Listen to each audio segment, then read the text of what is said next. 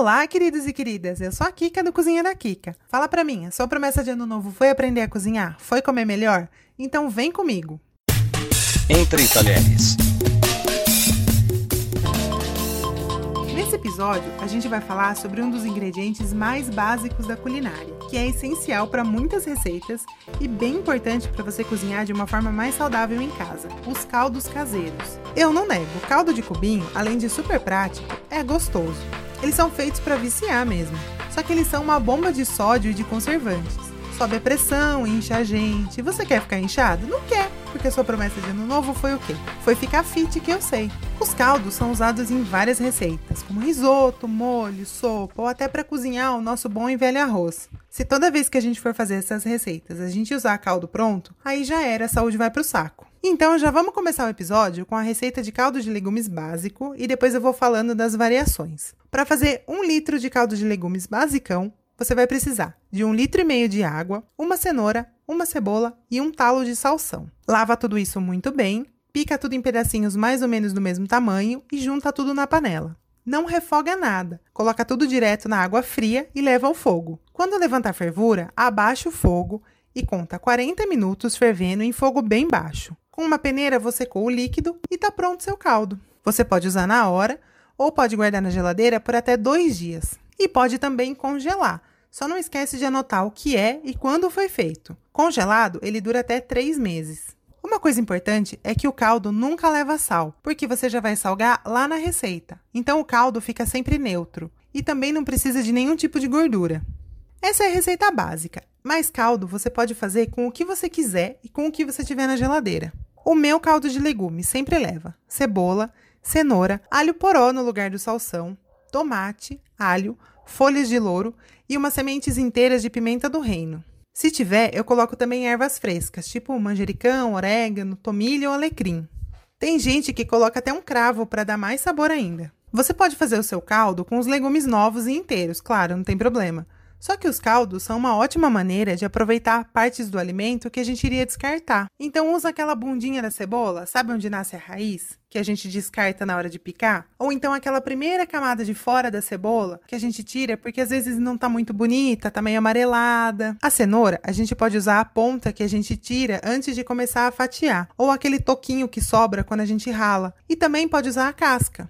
Alho poró, eu uso sempre a parte verde das folhas, porque eu gosto de usar a parte branca em outras receitas. Se usar o salsão, pode usar um punhado de folhas ao invés do talo, porque o talo tem mais uso em receitas. Só lembra que o sabor das folhas é mais acentuado, então não exagera, senão tudo fica com gosto de salsão. Tomate é um negócio que eu sempre coloco no caldo porque eu acho que dá um sabor bem gostoso. Quando eu vou fazer qualquer receita com tomate, eu guardo as sementes, passo numa peneira, esfrego uma colher para tirar bem o suco delas e acrescento essa aguinha das sementes no caldo. E eu boto também uns pedacinhos de tomate com casca e tudo. Quando você for cozinhar com ervas frescas numa receita, o talinho que sobra você também usa no caldo, manjericão ou salsinha, por exemplo. Ou a ponta da cebolinha, que é bem chata para picar, pode usar também. Basicamente, qualquer legume que você goste, que sobrou ali uma casca, um talo, um pedaço pequeno. Só é importante que tudo esteja bem higienizado. Então, olha essa dica. Você deixa um potinho no seu congelador e vai guardando tudo isso lá dentro: as cascas, as pontas de legumes, os talos das ervas, o caldinho da semente do tomate. Quando o potinho estiver cheio, você tira ele do congelador e faz o seu caldo. Num dia que você for para a cozinha, deixa uma panela ali do lado e vai fazendo o caldo.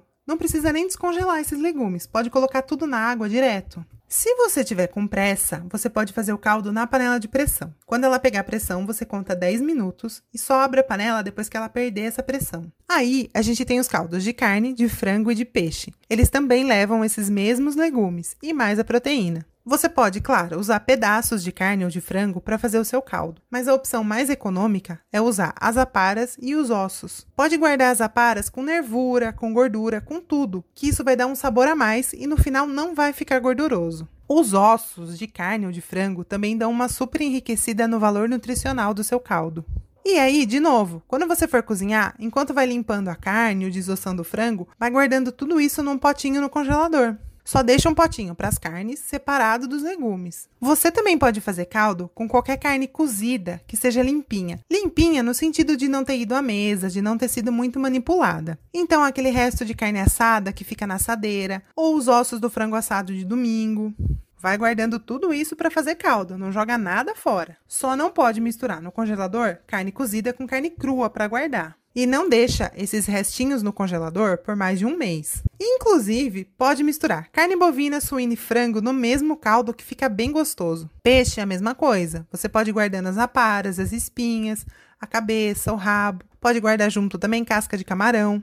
E aí, para fazer o seu caldo, é só juntar um pote de proteína, um pote de legumes, a água e levar ao fogo. É o mesmo modo de preparo do caldo de legumes. Um litro e meio de água, 40 minutos no fogo baixo. E não precisa refogar a carne antes. A diferença de quando você faz um caldo de carne, de frango ou de peixe é que ele vai soltar gordura. Mas separar essa gordura do caldo é bem fácil. Quando o caldo estiver pronto, coa ele, coloca num pote grande, cobre ou tampa e leva na geladeira por mais ou menos uma duas horas. Quando gelar, a gordura vai subir, vai endurecer e vai formar uma placa na superfície.